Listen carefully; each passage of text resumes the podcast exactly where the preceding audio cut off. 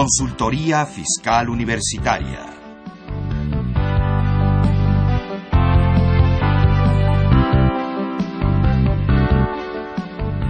Un programa de Radio UNAM y de la Secretaría de Divulgación y Fomento Editorial de la Facultad de Contaduría y Administración. Muy buenas tardes tengan todos ustedes. Eh, mi nombre es Carlos Burgoa y sean ustedes bienvenidos a Consultoría Fiscal Universitaria. Y bueno, el día de hoy tenemos un programa que yo sé que va a estar muy interesante para todos ustedes porque es algo que ya se acerca. Estamos a escasos meses de comenzar obviamente un nuevo año, pero vamos, eh, sin tratar de desanimar lo que son las fiestas eh, navideñas y el año nuevo y todo esto, vamos a tener ya presente lo que es la dinámica de una revisión electrónica.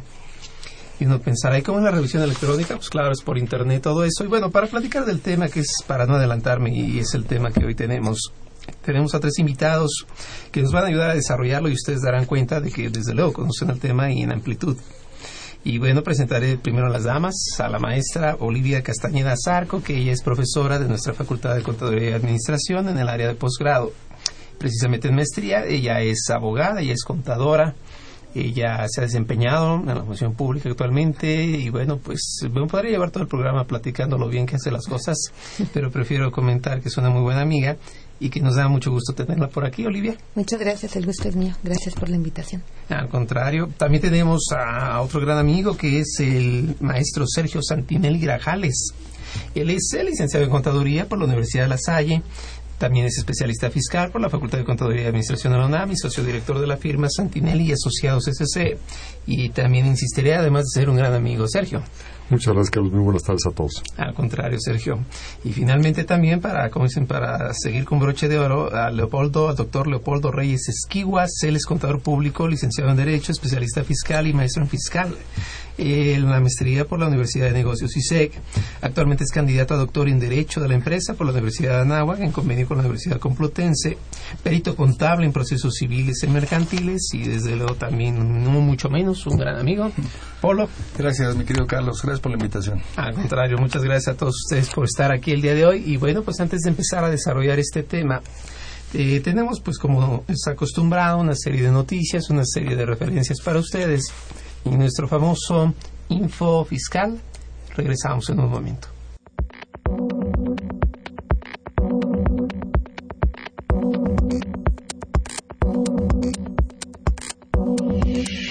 Info fiscal. En la primera semana de octubre, la Procuraduría de la Defensa del Contribuyente y el Servicio de Administración Tributaria dieron a conocer los lineamientos de la nueva estrategia interna del órgano recaudador para auditar la procedencia de solicitudes de devolución de IVA.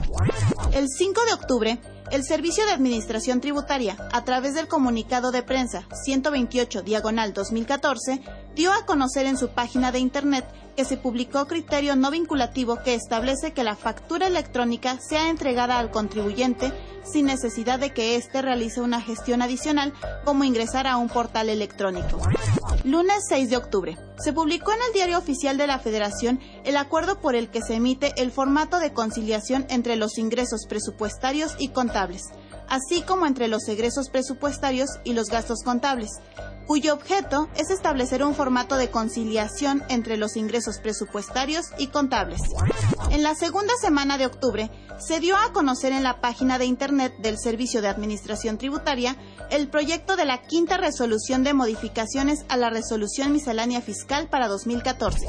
El miércoles 9 de octubre, la División de Posgrado de la Facultad de Contaduría y Administración de la UNAM llevó a cabo el panel Reflexiones sobre la Reforma Fiscal 2014 en el contexto del 19 Congreso Internacional de Contaduría, Administración e Informática, en donde sus profesores y participantes debatieron los puntos más relevantes y el impacto de la reforma fiscal a nueve meses de su entrada en vigor, destacando los temas de políticas públicas tributarias, así como la contabilidad electrónica que da inicio al gobierno en línea en nuestro país. Info fiscal. Muy bien, pues ya estamos de regreso y vamos a empezar poco a poco a desarrollar este tema, pero antes que nada quisiera recordarles que este programa es totalmente en vivo. Saben desde luego que nos pueden localizar en lo que es el blog, el Facebook, pues todo lo que son las redes sociales con las cuales ustedes nos pueden mandar sus preguntas. Y desde luego para cualquier inquietud que ustedes tuvieran, algún comentario o incluso más este cuestionamientos que surgieran, pues por favor llámenos, es el 56 36 8989.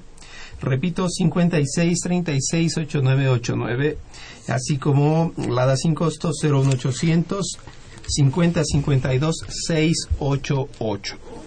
Les repito, totalmente en vivo, llámenos, hagan sus preguntas, comentarios, desde luego no nos hagan quejas porque nosotros no hicimos la ley, pero con gusto los apoyaremos a pasarlas al aire. Y bueno, pues me gustaría comenzar eh, con un contexto muy breve y en lo personal, y espero no equivocarme, por eso es que tenemos aquí especialistas, tenemos ya la era del gobierno electrónico, que aun cuando ya existe en otros países, México está sufriendo su introducción y desde luego ha sido un momento de, pues, eh, un tanto de zozobra y no conocer con verdad qué es lo que pueda suceder. La contabilidad electrónica en lo fiscal hace fiel cuenta de ello. Lo principal, siento yo como primer paso, es llevarla. Segundo es enviarla. Y tercero, pues las fatídicas revisiones electrónicas. Entonces, pues eh, no sé, Olivia, si nos quisieras platicar un poquito antes de cómo están las cosas en lo que aquí mata un ácaro que está en la mesa de, nosotros. Este, platícanos, Olivia, ¿cómo está esto de la revisión electrónica? ¿En qué se va a basar o por qué es posible? ¿Qué va a hacer? Sí, eh, em, bueno, aquí, como bien lo comentas, pues ya como antecedente de años atrás, ¿verdad? Se ha estado preparando una plataforma para llegar a este momento. ¿Por qué? Pues porque todo eh, empezó a tener este avance y, el y las autoridades con apoyo en, en toda esta informática que utilizan, en todos estos medios que utilizan como presentar declaraciones, eh, ahora actualmente subir la contabilidad, llevar un buzón tributario hasta el momento, pues ahora de la fiscalización a través de, de estas revisiones electrónicas. Eh, justo con la reforma del 2014, eh, se amplían estas facultades de las autoridades, o no, no está de fiscalizar a los contribuyentes. Y es justo eh, en el artículo 42, en su fracción 9, en donde se establece esta nueva facultad, regulada con el 53B del mismo Código Fiscal de la Federación, y le dan esta facultad a la autoridad para poder llevar a cabo estas revisiones electrónicas. ¿Con qué? Con base en la información y documentación que ella tiene en su poder.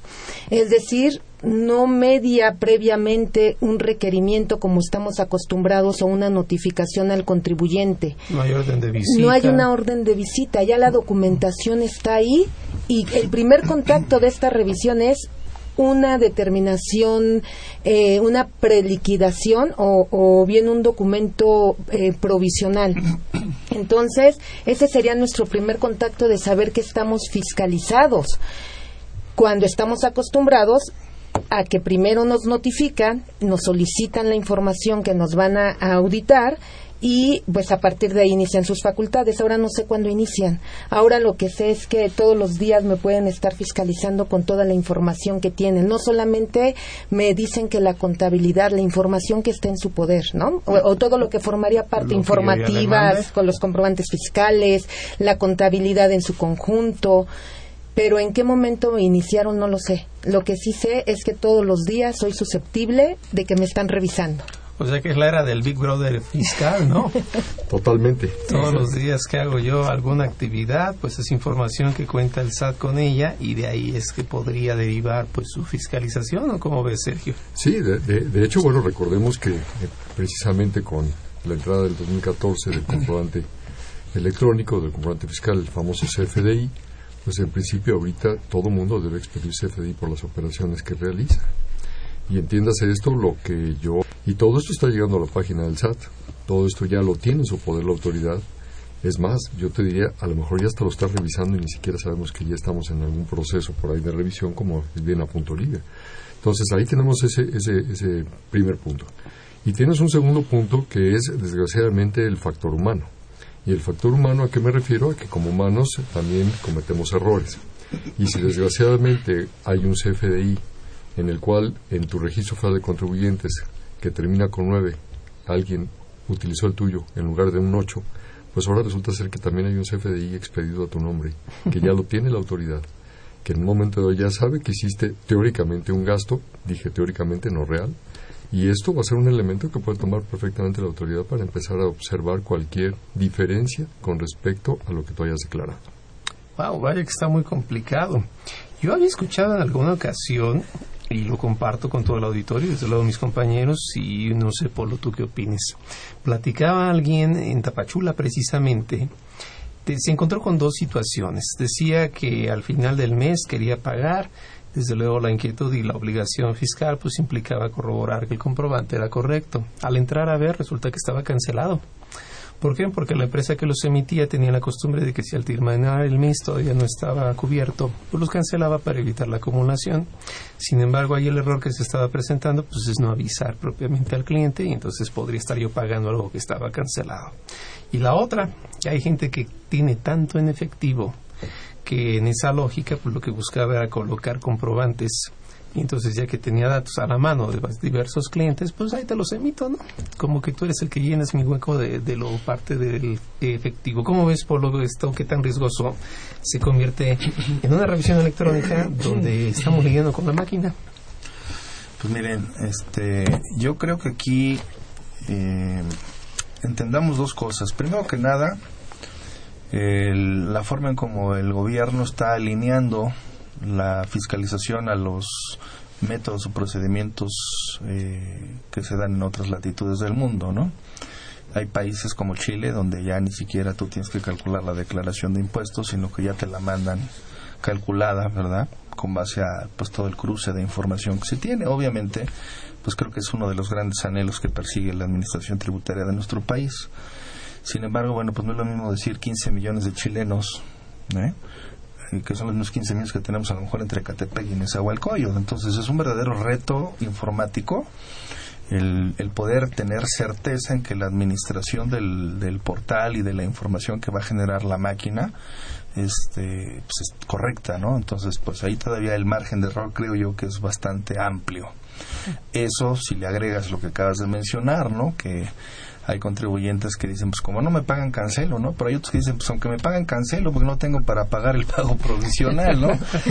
Entonces, bueno, se van a generar cualquier cantidad de, de actos de fiscalización en ese sentido. Ahora, no perdamos de vista que la propia iniciativa de ley hacía un comparativo con base al famoso estudio de Doing Business que hizo el Banco Mundial en relación a cuánto se tardaba un gobierno en fiscalizar eh, bueno, toda la secuela de fiscalización hasta llegar a la ejecución efectiva del crédito, ¿no? el cobro real del crédito, y eso en comparación con México. Y me, me acuerdo que, por ejemplo, había países europeos que te que con un solo auditor te fiscalizaban hasta 50 empresas, 40 y tantas, 50 empresas en un ejercicio y en México no llegabas ni a 10. Entonces, eh, evidentemente, pues esa es la idea que tiene el Estado, ¿no? Eficientar. Muchas veces eh, digo, no me voy a poder como abogado del diablo, pero muchas veces se le ha criticado al gobierno el hecho de que siempre se está cobrando sin buscarle un incremento a la base de contribuyentes y siempre se le está cobrando a los mismos. Creo que con estos nuevos mecanismos, porque no es nada más el CFDI, como decía el maestro, Santinelli, sino también el tema del sistema financiero, que ya se volvió un aliado del sistema de tributación, porque va a ventanear a todos aquellos que tengan movimientos bancarios sin siquiera tener registro federal de contribuyentes. Creo que estos nuevos mecanismos van a permitirle al Estado no solamente eh, eficientar su cobranza respecto de los contribuyentes identificados y que en teoría están al corriente o están regulares, ¿no? O, localizados, como se utiliza en la jerga, ¿no? Sino que ahora van también por aquellos que no se han podido localizar en base a falta de estructura y en base a falta de capacidad de respuesta, porque pues cuántos auditores tendrían que desplegar en, en campo para poder tratar de detectar a todos estos contribuyentes que se manejan en efectivo, ¿no?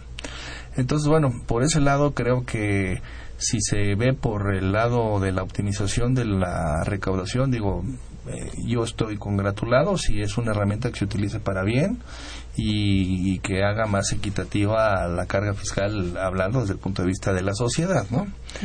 Y el problema o el, riesgo que implica esta nueva herramienta electrónica es, pues, evidentemente que el, el hecho de que tú le metas basura a una computadora, pues te va a generar basura y si la información que se ingresa por parte de todos los actores que vamos a participar, porque todos vamos a ser participantes en este juego de la revisión electrónica, compradores, vendedores, clientes, proveedores, si le metemos basura consciente o inconscientemente, pues basura va a generar.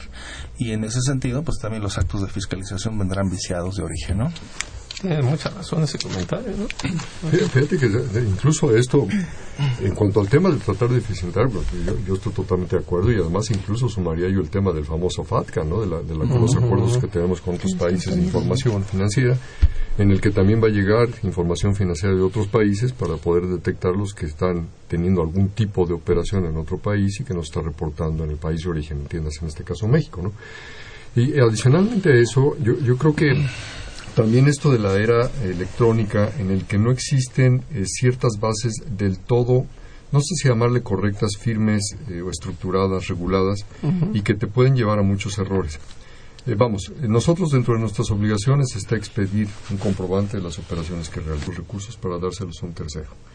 Déjame decirlo de otra forma, voy a una tienda de, de conveniencia y hago una recarga para una tarjeta para utilizar el segundo piso. Esta tienda de conveniencia recibe y efectivamente emite un CFDI emitió un CFDI sin mayor eh, requisito de no ser eh, expedirlo en cuanto al monto recibido. El otro día alguien me decía, oye, pero es que no me desglosaron el IVA. Bueno, ¿cómo te va a desglosar el IVA si él no es el prestador del servicio? El prestador del servicio es el que realmente va a recibir el dinero después. Y aquí, en este caso, la tienda de conveniencia pues, simplemente se está convirtiendo en un pasador, perdón la expresión, del dinero. Recibir el dinero para entregárselo a quien realmente te va a prestar el servicio. ¿Quién tiene que expedir el comprobante? Con todos los requisitos, quien realmente presta el servicio. Sin embargo, ante la autoridad fiscal yo ya emití un CFDI como tienda de conveniencia. Y ese CFDI, si tú lo ves dentro de los conceptos que tenemos, es un CFDI de ingreso, porque no hay de conceptos transparentes. Es un CFDI de ingreso. Ante los ojos de una computadora, no del humano, ante los ojos de una computadora, eso es una percepción que debió haber sido declarada y que no va a estar declarada como percepción, como ingreso. Ahí van a empezar a votar con estas revisiones electrónicas una serie de puntos que habrá que estar aclarando. Oye, tú quieres cobrarme un ingreso, un impuesto sobre un ingreso que yo no tengo. Yo fui transparente en cuanto a recibir el dinero y entregarlo a un tercero, que es el que realmente tendrá que haberlo declarado. No, y ahí y, estás, perdón, estás hablando de operaciones muy sencillas. Yo no quiero pensar, por ejemplo, en las casas de cambio, mm. ¿verdad? No quiero pensar en las agencias de viajes, en donde obviamente son meros comisionistas que sí reciben la totalidad de la contraprestación, pero que no se la quedan porque la tienen que dar al, que sí presta el servicio. Bueno, aún en la calidad humana, en la experiencia me ha tocado ver que aún auditores presentándose en oficinas de contribuyentes dedicados a casa de cambio toman como referente que todo el dinero de la cuenta bancaria es motivo de ingreso cuando en realidad es la materia prima, ¿no? Claro. En, realidad le están dejando pues la, la, carga de la prueba al contribuyente, como siempre le hemos tenido, pero desvirtuarla de manera presencial es difícil cuando a veces existe el rastro de toda la operación electrónicamente va a ser más difícil porque además vamos a tener que contestar electrónicamente también en este plazo de los 15 días que nos otorgan para hacer valer nuestras defensas o presentar las pruebas para desvirtuar las observaciones que nos estén haciendo. Entonces, sí se complica más la operación y se presta justo a que se lleven a cabo más presunciones por parte de la autoridad fiscal, ¿no? Se abre la puerta, pues. Se abre la puerta. Se abre la puerta, ya se le había acercado el plato y ahora se le abrió la puerta, ¿no? Fíjate que es, que es un tema, vamos, si lo, si lo vemos como mecanismo, me parece que el mecanismo es ideal. Eh, eh, el tema electrónico, no tener que acudir ante la autoridad, desde el escritorio mando toda la información, bueno, hay que escanearla, pero mando toda la información. Vamos, eh, tú lo sabes, aquí en México desplazarte es, complicadísimo. Entonces, en cuanto a ser prácticos, el cómo el, cómo, yo, no lo veo mal, pero me preocupa el qué y el cómo van a actuar con esa información que reciban. Porque una cosa es eh, la preliquidación, que esa en principio sabemos se va a generar por banderitas, por focos rojos que se van a, detectar en el sistema electrónico. Toda la información es electrónica, lo detectan ahí. Y después vendrá el envío de la información en la que en teoría tendrá que intervenir un humano porque ahí ya la parte electrónica no, no, va a servir más que como medio de envío de información a través del buzón tributario. Pero de fuera tiene que, intervenir la parte humana.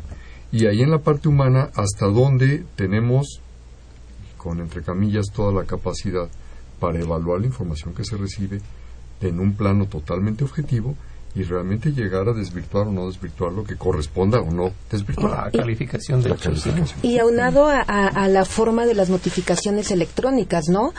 Eh, no hay que olvidarnos, pues todas las notificaciones también van a ser electrónicas y ahora eh, con la reforma, lo abras o no lo abras, al cuarto día te tienes por notificado. En este artículo hay un párrafo que a mí me llamó mucho la atención eh, con respecto a la pérdida de los derechos que no hiciste valer en su momento en los plazos establecidos aquí. Si tú en 15 días que te dieron o en los 10 días posteriores en un segundo requerimiento no haces valer tus derechos, los pierdes. Ya no puedes hacer valer derechos y te liquidan. Cuando en una visita normal esos derechos no se pierden.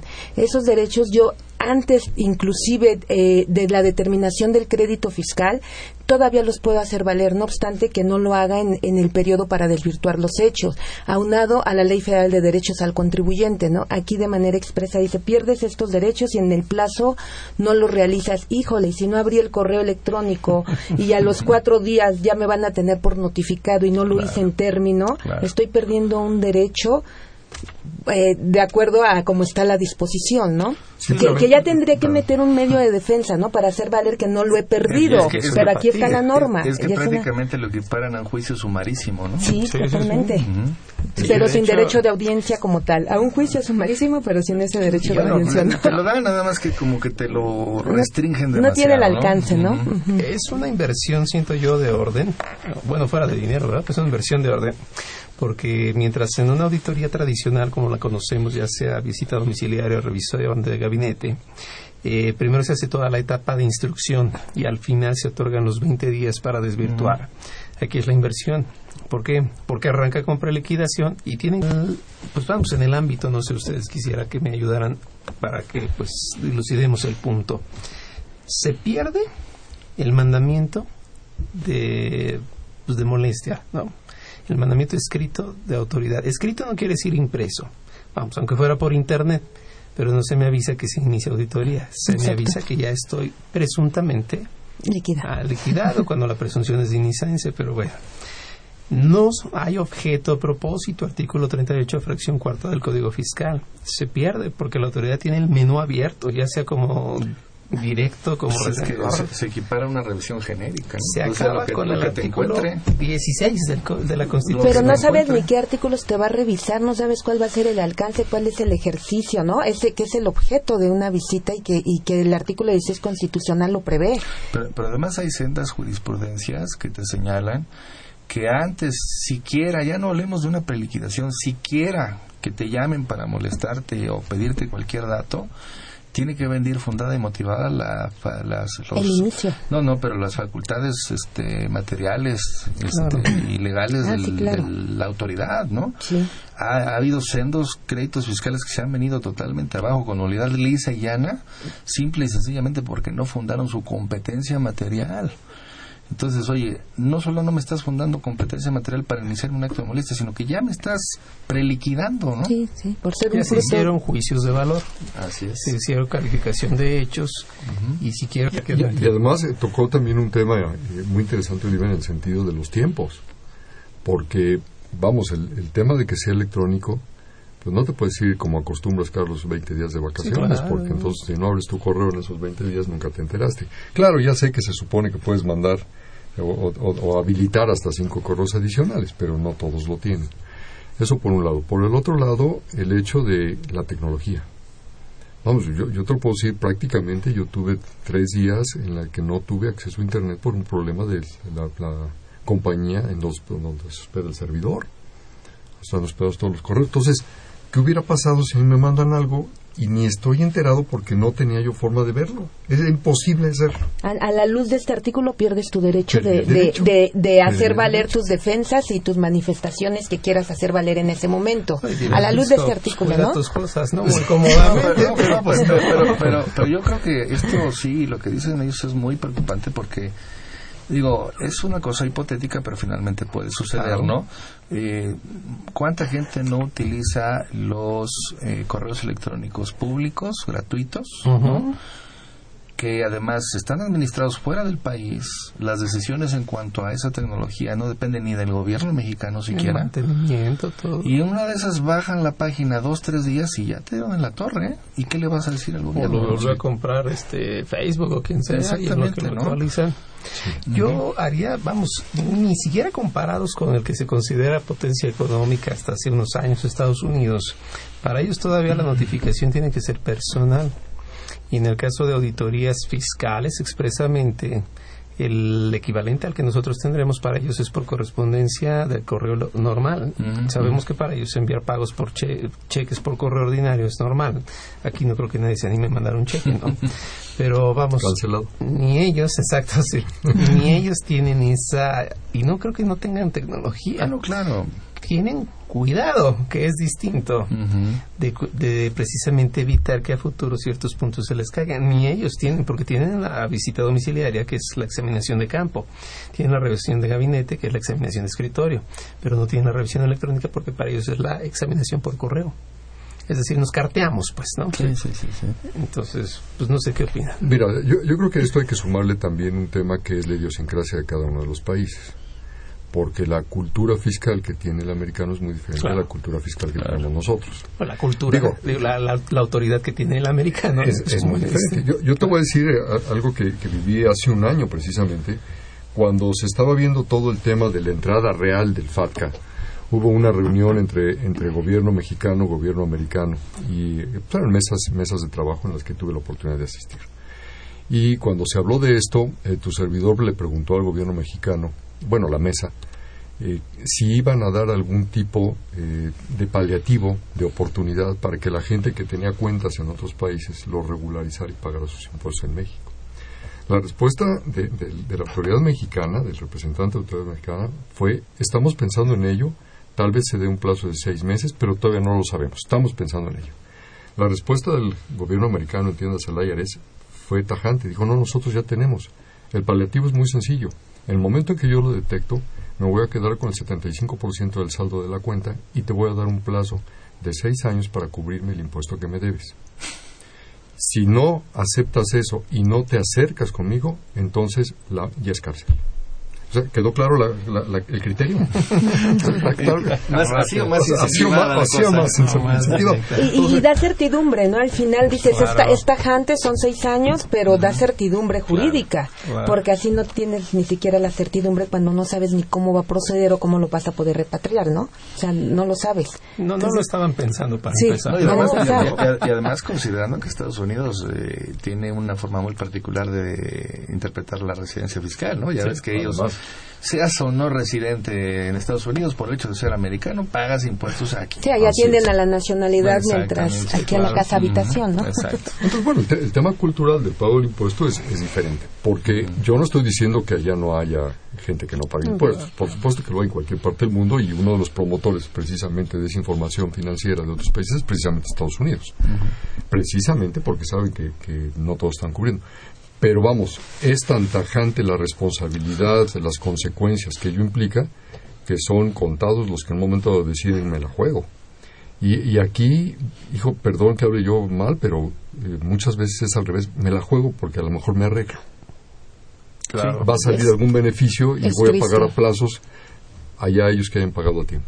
Eh, ¿Sí me explico? Entonces, Sí, sí, sí, claro. ese, ese tipo de idiosincrasia, de cultura fiscal, pues también nos lleva a este tipo de situaciones. ¿eh? No, o la gente que pensaba que podía arreglarse con las autoridades locales, que yo lo conozco, que es compadrazgo, el buzón tributario no conoce compadre porque no conoce dueño. O sea, no En, en, en Holanda, por ejemplo, te, te- este mismo sistema todo electrónico, utilizando estos eh, medios de la tecnología de la información, no solamente es la fiscalización, también las devoluciones automáticas, o sea, no tienes que pedírmela.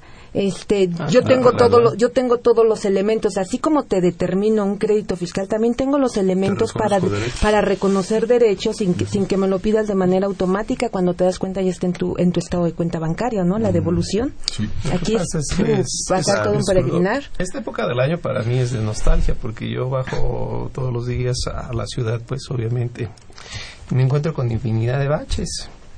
Y digo, ay, estos se parecen a los de Los Ángeles, ¿no? Ahí está el de Nueva York. Pues claro que no, o sea, es la utilidad de los impuestos. Pues es que tristemente esa es la justificación de mucha gente del no querer pagar impuestos. Digo, eh, es una realidad que no podemos obviar, ¿no? Eh, lo que estaba leyendo una nota periodística que ahí en Periférico Norte, a la altura de Naucalpan, un bache había provocado en forma casi simultánea 20 este, accidentes de llantas ponchadas, ¿no?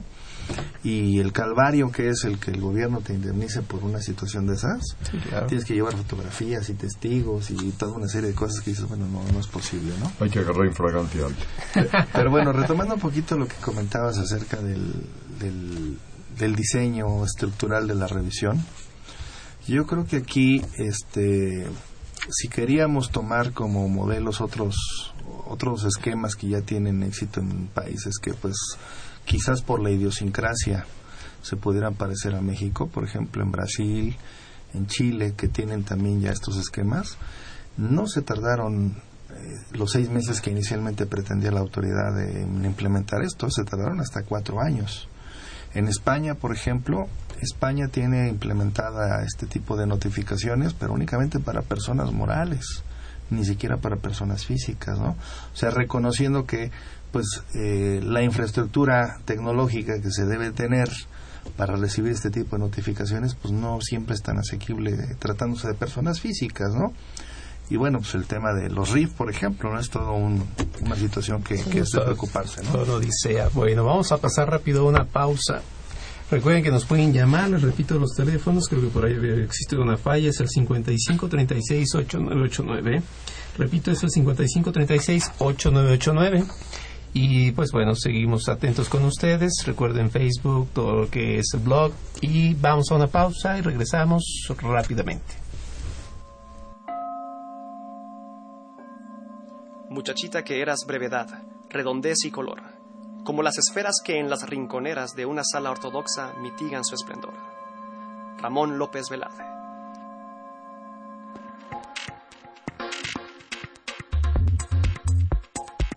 La Escuela de Emprendedores Sociales de la Facultad de Contaduría y Administración de la UNAM te invitan a la Feria Artesanal de la Esfera Navideña UNAM FONAR 2014. Adquiere tus productos navideños y beneficia a nuestra artesanía de Chignahuapan y Tlalpujahua. Estos pueblos producen millones de esferas cada año con más de 200 fábricas y talleres dedicados a la producción del vidrio soplado.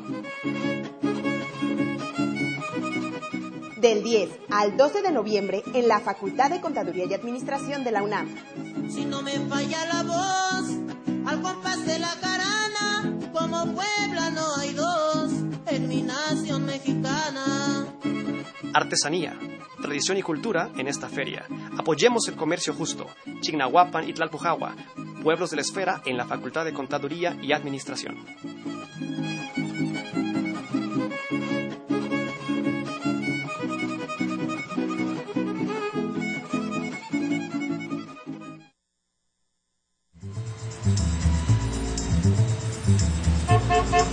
Se va a llevar la revista Consultorio Fiscal único en su género.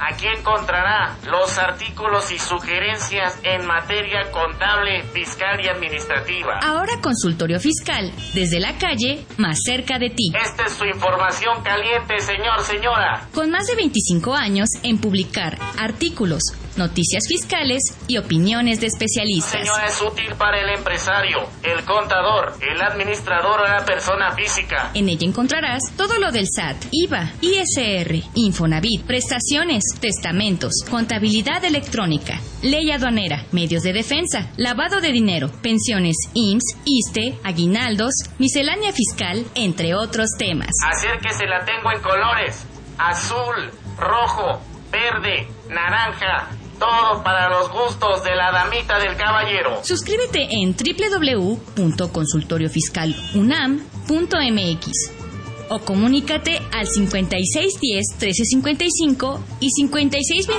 5622-8310.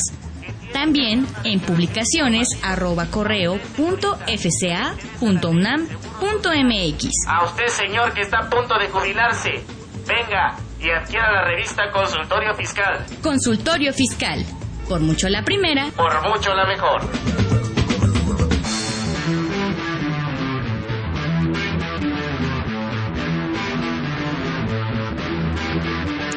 Ok, bueno, pues ya estamos de regreso y tenemos para ustedes la revista Consultorio Fiscal. Y bueno, como cada semana ustedes saben, tenemos algunas eh, algunos de obsequio para ustedes. Es el número 603 y les platico un poco de qué van a encontrar en este 603 viene Iniciativa de la Ley de Ingresos de 2015, escrito por Sergio Santinelli Grajales, a quien tenemos el día de hoy con nosotros, así que yo creo que está bastante bueno este artículo.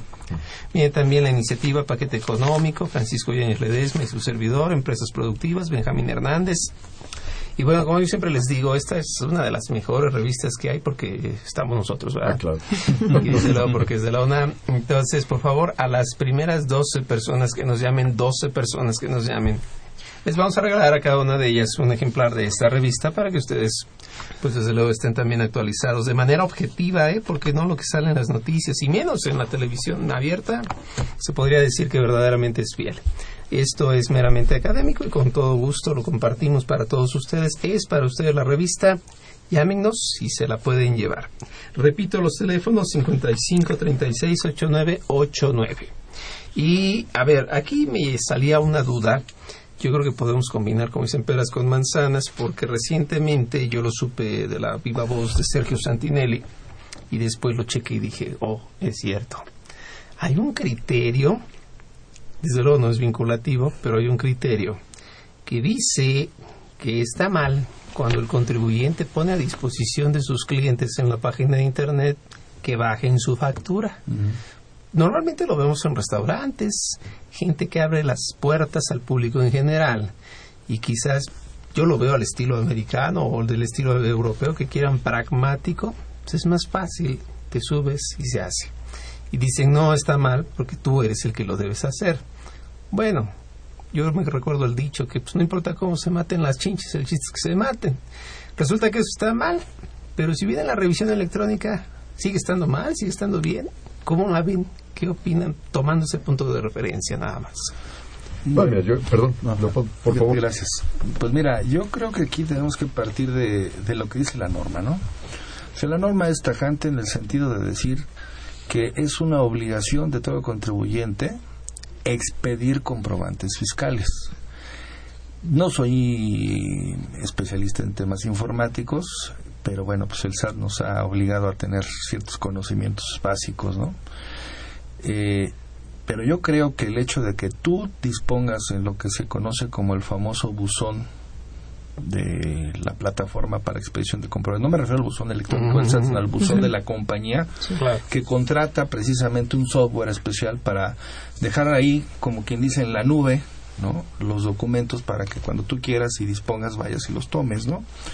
En estricto sentido pragmático, yo creo que el contribuyente no está cumpliendo con expedir el comprobante. Probablemente lo está generando, yo lo llevaría a una analogía de, pues ya lo elaboré y aquí lo tengo en el cajón guardado, nada más que el contribuyente no ha pasado a recogerlo, ¿no? Entonces, en un momento dado, eh, esto pudiera dar pauta también a diferencia en el cruce de información, porque evidentemente, acuérdate que el fisco está diseñando todo esto para que el contribuyente sea el que haga toda la talacha toda la parte gruesa del trabajo y ellos nada más se dedican a cruzar datos. Entonces, si por alguna razón el contribuyente no baja su factura por olvido, descuido, negligencia, lo que tú quieras, ¿no? Este, pues va a ser una operación que va a quedar en el limbo y que muy probablemente el fisco no la va a poder detectar o no la va a poder identificar. Y voy más allá. Este, ¿qué pasa cuando por alguna razón llega gente que te paga en efectivo más de 100 mil pesos, ¿no? Eh, como contraprestación y a manera de alarma antilavado le tienes tú que avisar al Estado, oye, fíjate que vino fulano de tal aquí me pagó 100 mil pesos en efectivo y si yo no te pido factura, ¿cómo la vas a, cómo vas a identificar o cómo vas a dar cumplimiento a esa segunda obligación? O sea, ya una primera omisión te va a dar pauta a la segunda omisión, ¿no? O sea, si tú no identificas para, para modo de expedir el comprobante, pues tampoco vas a poderle dar aviso al SAT. Oye, vino alguien a, a, comprarme, pagó con efectivo 120 mil pesos. ¿Quién era? Pues quién sabe, te doy su media afiliación porque como ni factura me pidió y como yo estoy acostumbrado más a dejarlas ahí en, en el buzón, pues son consecuencias, yo creo, de que la autoridad está visualizando esta situación y por eso dice, ¿sabes qué? Nada de que te la dejo en el buzón. Expídela para que yo pueda, en tiempo real, hacer el cruce de, datos. Es que a lo mejor está expedida, ¿no? Pero no está entregada como debería de entregarse porque está requisitada debidamente, pero se dejó en la nube, como tú lo señalas, ¿no? Entonces está expedida, pero a lo mejor no se da ese alcance de entrega también al contribuyente. Sí, porque yo, creo que, yo creo que aquí Hacienda no se va a aventar tampoco como el borras, ¿no? Yo creo que aquí lo que quiere también tener la certeza el, el fisco es decir, a ver, aquí tengo estos FDI que fueron expedidos a tu nombre o con tu RFC y además aquí tengo la constancia de que los recibiste en tu ahí correo es, electrónico. Ahí es donde está el, el sí, está ahí el donde quid está del el asunto, del ¿no? asunto. De- déjenme pecar, perdón, déjenme pecar de, de pragmático y, y entrar a, a- a filosofar o reflexionar. Perdón. Pero a ver, eh, el- el- la obligación del contribuyente es expedir el, el- el- El comprobante. ¿Qui- ¿Quién es el contribuyente en una persona moral? ¿El representante legal? Entonces, si lo expidió la secretaria, no lo expidió el contribuyente. Es decir, si estoy utilizando bueno. una herramienta, si estoy utilizando una herramienta en la cual el cliente vacía los datos y hace las veces de mi secretaria para expedir el comprobante, realmente no estoy cumpliendo con la obligación. Tengo la obligación de expedir el comprobante y o ponerlo a disposición. Entonces, el comprobante lo estoy poniendo a disposición a través de una herramienta electrónica que yo estoy pagando para que en un momento dado se expida. Si pasados los términos legales yo no expedí ese comprobante, que venga la autoridad y me reclame, pero pasados los términos legales. Si lo vemos en un contexto de, de armonía, de armonía de disposiciones, yo tengo una obligación, tengo un plazo para expedir ese, ese, ese comprobante, este, pero también tengo un plazo para el registro contable, que bueno, ya Sí, ustedes sí, lo saben, sí. jugaron, ahora son un mes y bueno, todo un show ahí que traemos para los registros contables y de Cinco días, y bueno, todo, todo este rollo. Bueno, pero vamos, ¿hasta dónde, hasta dónde podemos o debemos entrar a un tema de que exactamente en el momento en el que recibí el pago tiene que estar exactamente en el mismo segundo, exageré por favor, eh, expedido ese comprobante? En lo personal, pero eso ya lo digo a título personal, no en un, no en un tema eh, del todo jurídico, este, yo no veo un problema en el sentido de que tú le digas a alguien, pues llena, pon aquí tus datos para que recibas tu comprobante. Últimamente lo tenías que haber hecho igual, ¿no? Que lo mismo de llenar la papeleta en el Sí. restaurante. Exactamente. Sí, ¿no? Eh, Es que- Exactamente. es que yo creo que ahí el punto es que no es un problema para el contribuyente en sí, va a ser un problema para el fisco y sus cruces de información. Sí, Eso pero- que comentas, lo voy a poner como un ejemplo, perdón que interrumpa. A todos nos ha pasado subir al segundo piso del periférico, el que cobra. Y cuando no pasa la tarjetita o el tag, nos detienen. Y me decía un cliente, ingeniero, por cierto, a quien mando saludar, ingeniero Grimaldi, me decía con mucha razón y dice, en Estados Unidos, si la tarjetita no es reconocida, le pasa, es Claro. problema del concesionario. Si hay el equivalente aquí, si vamos a subir al segundo piso y no sirve el tag, es problema del que tiene, pasa el otro, no hay que hacer fila atrás. Volvemos al tema fiscal. Si le sirve o no al SAT, ese es su problema. El contribuyente pasa porque la economía va antes. Y además, y además, perdón Olivia, pero ¿qué tiene de malo que un tercero esté cargando la información mientras se expide el comprobante? Sí. Mientras se expide el comprobante. Es que, es que, mira, yo no estoy en desacuerdo con lo que mencionan, ¿eh? estoy totalmente alineado a esa idea. Nada más que aquí, eh, volviendo al tema del pragmatismo, ¿no? ¿Cuándo se entiende expedido el comprobante? Porque al final de cuentas tenemos 72 horas conforme a código para generar el documento. Eh, en la práctica a mí me ha sucedido y yo creo que también a los aquí presentes, ¿no? Y se da mucho principalmente en las gasolineras y no se diga aquellas que están a pie de carretera, ¿no? O, o nunca está la chica dependiente que hace las facturas o a la hora que va uno está en mantenimiento del sistema. El caso de que siempre te dicen, en la página que viene en su ticket, ahí, se Ahí mete la usted y, generas. y llega uno y a la oficina y se quiere meter y bueno, está más pasmada que el portal del SAT cuando hay que presentar aviso antilavado, ¿no? Entonces, ese es otro de los detalles, ¿no? Que, que seguramente el fisco también, eh, digo, volviendo a poner la camisa de abogado del diablo, vela por los contribuyentes que dicen, oye, yo de buena fe me voy con la idea de que sí, este, voy a llegar a mi oficina, voy a poder bajar del portal la, la factura y, y resulta que nunca la puedo bajar. Y, y, aunado a lo que mencionabas del lavado de dinero, estas informativas de, de los 100 mil pesos, y nosotros advertimos cuál es el alcance de, la de las facultades de comprobación, no se queda únicamente estas facultades de comprobación del artículo 42, eh, a limitarlas a determinar un crédito fiscal. De hecho, le da la facultad que derivado de ese ejercicio de facultades de comprobación se puedan este, presumir delitos fiscales, ¿no? Entonces, no nada más es mi, el cruce de información para efectos de determinarme un crédito fiscal y irme por la vía administrativa. Además, se, le faculta para determinar comisiones de posibles comisiones de, delitos fiscales, ¿no? aquí yo disiento un poquito pensemos que viene el tema del lavado de dinero y los montos son mayores desde luego a los 100 mil pesos que señala el 55, perdón, no es el 55, la ley del ISR en pocas palabras. Y sí, ¿por qué no el 55 a veces? Eh, mientras que se centra todo en 100 mil pesos la ley del ISR. Lavado de dinero lleva contextos que van desde 42 mil, desde lo que es venta de cheques de viajeros, desde el un peso hasta ventas de casa, que son más de un millón. Entonces, al punto que voy es, imaginemos que yo soy una tienda departamental de aquellas que este que soy totalmente yo, ¿no? Resulta que llego, compro y a lo mejor, porque en esas mismas yo me puedo llevar mi ticket para facturarlo en casa. Pero si estoy comprando un reloj este, muy lujoso, no me van a dejar ir con mi ticket nada más. Me van a decir, usted la baja la factura cuando quiera, pero ahorita le pasa para que me lo identifiquen. Claro. O sea, es así de sencillo ahí es donde van dos vías. Yo coincido quizás mucho con Polo en cuanto a que, pues más bien es porque al SAT no le sirve, ¿no? Exacto. no porque estemos mal. Sí. A ver, hay unas preguntas, quisiera compartirlas con ustedes. Raúl Escalante dice que está en el régimen de arrendatario y recibe salarios por pensión.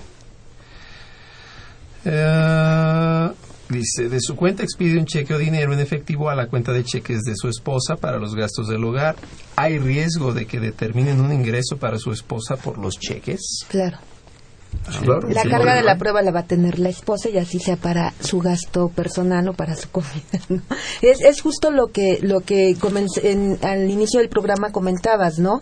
Eh, esta preliquidación o este tipo de ejercicio de facultades de la de comprobación, pues se recogieron eh, estas cartas invitación, ¿no? Que señalabas para el IDI que te presumían, te preliquidaban, aunque lo manejaban como una carta invitación, bueno, pues ahora lo recogen y sí te lo presumían de, por el hecho de tener un depósito bancario y tenías la carga de la prueba de demostrar el origen. Eso continúa. Pero, pero además te lo manejaban como una suerte de, ahora ya se maneja el término, en ese entonces no existía, te lo manejaban como una suerte de acuerdo conclusivo, ¿no? Te decían, paga usted el impuesto, ya no vamos a investigar nada. Porque si no, tú sí le vamos a hacer una auditoría y a lo mejor le vamos a encontrar más cosas, ¿verdad? Y es donde mucha gente dice, no, bueno, pues ahí está y ahí muere, ¿no? Y mira, y, en el supuesto, bueno, habla, habla de cheques y habla de efectivo, según escuché.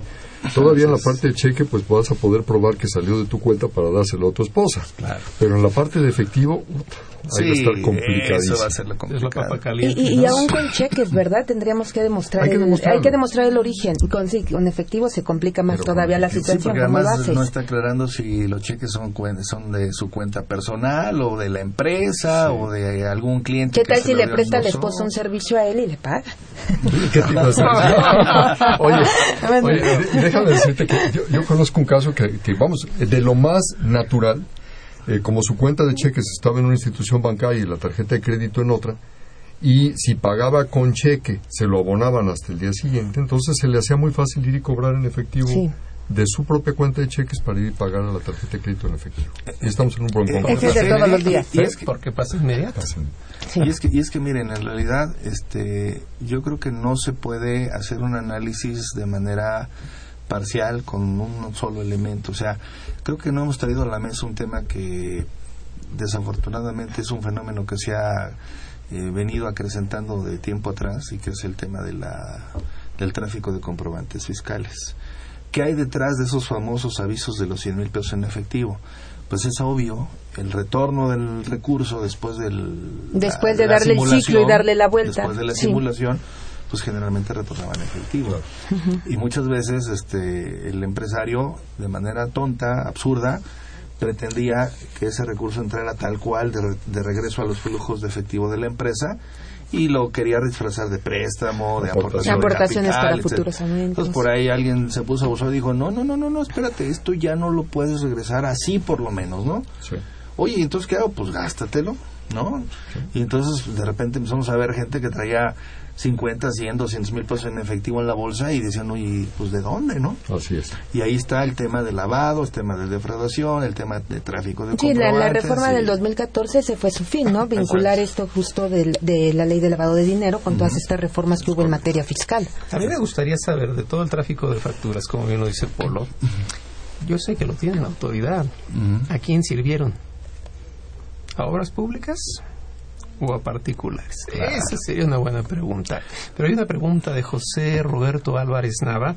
Él es contador independiente y nos dice, con esta nueva modalidad de contabilidad electrónica, donde el SAT prácticamente ya tiene el monto a pagar de impuestos, ¿qué va a pasar con los contadores?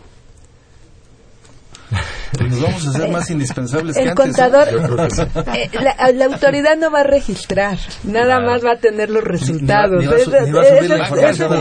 Esas- funciones vamos a seguirlas teniendo. No, y ni, y ni va a subir la información a la computadora. Pero lo que pasa es que en una plática recientemente Sergio comentaba precisamente que el contador un poco se oye triste, se vuelve más un capturista, ¿no?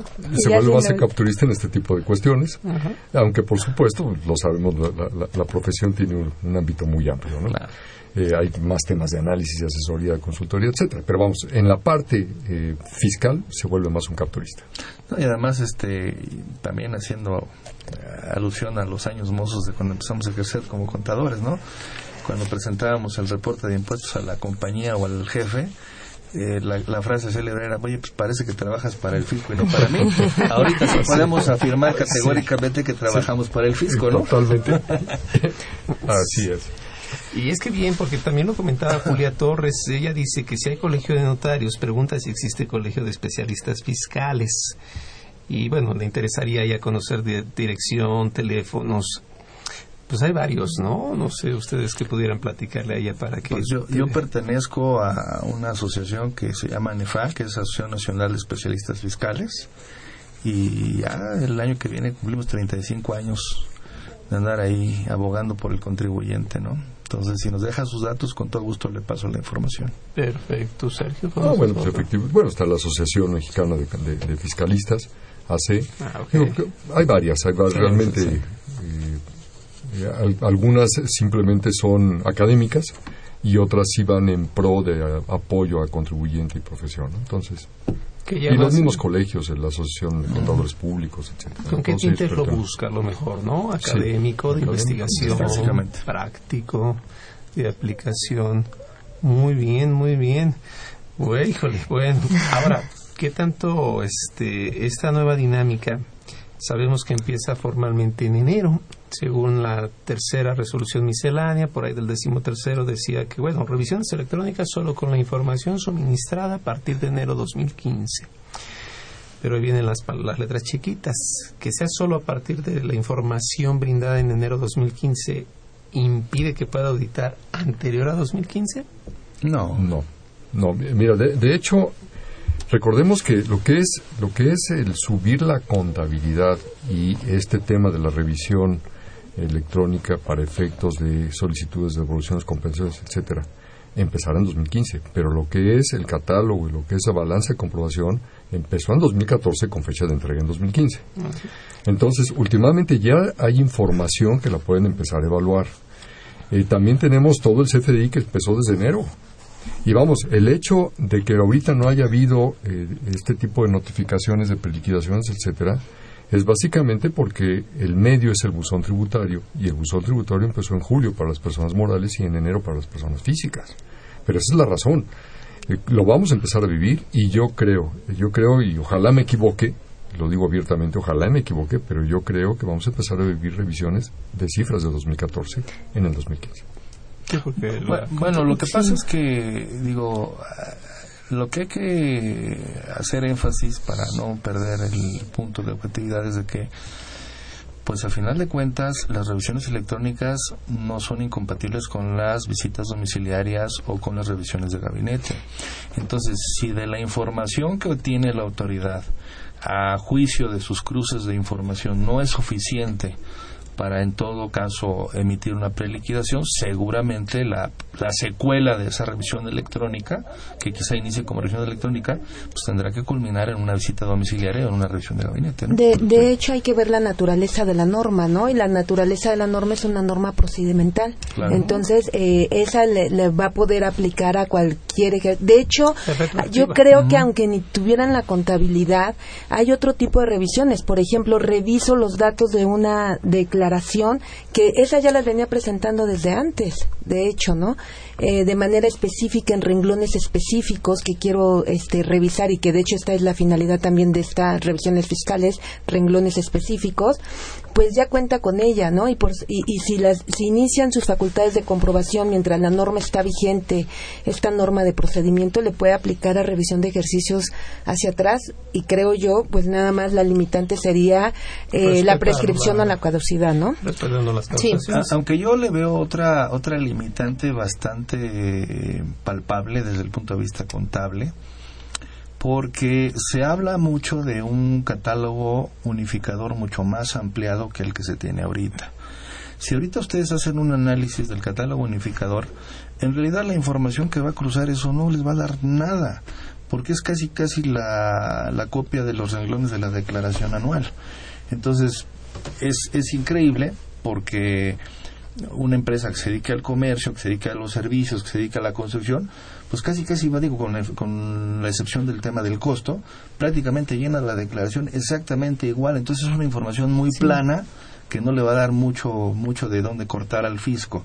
Entonces yo creo que hasta que no salga un catálogo unificador, que creo que ya viene por ahí, un catálogo unificador mucho más amplio que abarque o haga diferenciación entre los giros que pueda tener un contribuyente, pues eso cruce de información va a tener objetividad. Sí. De hecho, en principio, al, al, menos de lo que conozco, ese catálogo va a estar ya en vigor para el primero de enero de 2015. Uh -huh. Y sí, efectivamente ya se está manejando. Sí. Uh -huh. ya, ya está. Es, es, este, hemos, hemos tenido, por razones eh, profesionales, yo pertenezco a la Comisión Fiscal de, de la Comisión de, del Consejo Coordinador Empresarial. Uh -huh. Y hemos tenido reuniones con la autoridad y efectivamente se está manejando, de hecho ya está en discusión uh -huh. eh, y vamos en la tercera versión. Entonces, y, y el propuesto, ¿no? Cuando inició. Eh, a mí me gustaría traer a la mesa un tema que me mete ruido respecto a esto. Así que tenemos un minutito. Sí. Eh, es, no ¿Cuándo se vuelve exigible esta preliquidación? Porque eh, obviamente se, es definitiva. Si tú no si tú no aportas pruebas, es un párrafo, dices, en ese momento es definitiva y te pueden cobrar iniciando el procedimiento administrativo de ejecución.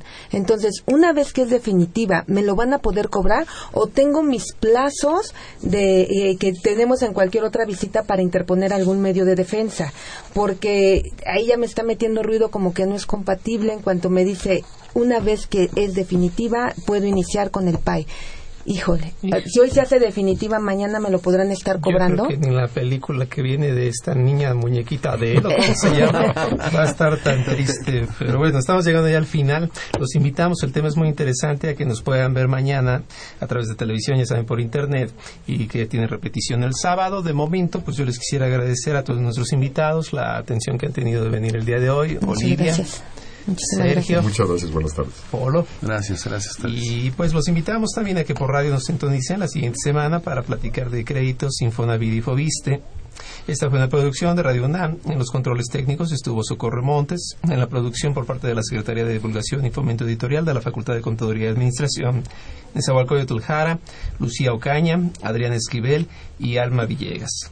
La Facultad de Contaduría y Administración agradece a los conductores e invitados de este programa quienes participan de forma honoraria. La opinión expresada por ellos durante la transmisión del mismo refleja únicamente su postura personal y no precisamente la de la institución. Y pues vamos a comer, a seguir haciendo cuentas electrónicas, a ver si no me dicen que la recupere por internet. Nos vemos la siguiente semana. Gracias.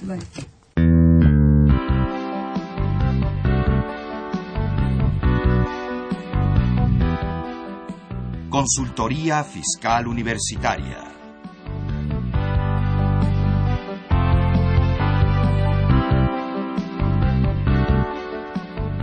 Un programa de Radio UNAM y de la Secretaría de Divulgación y Fomento Editorial de la Facultad de Contaduría y Administración.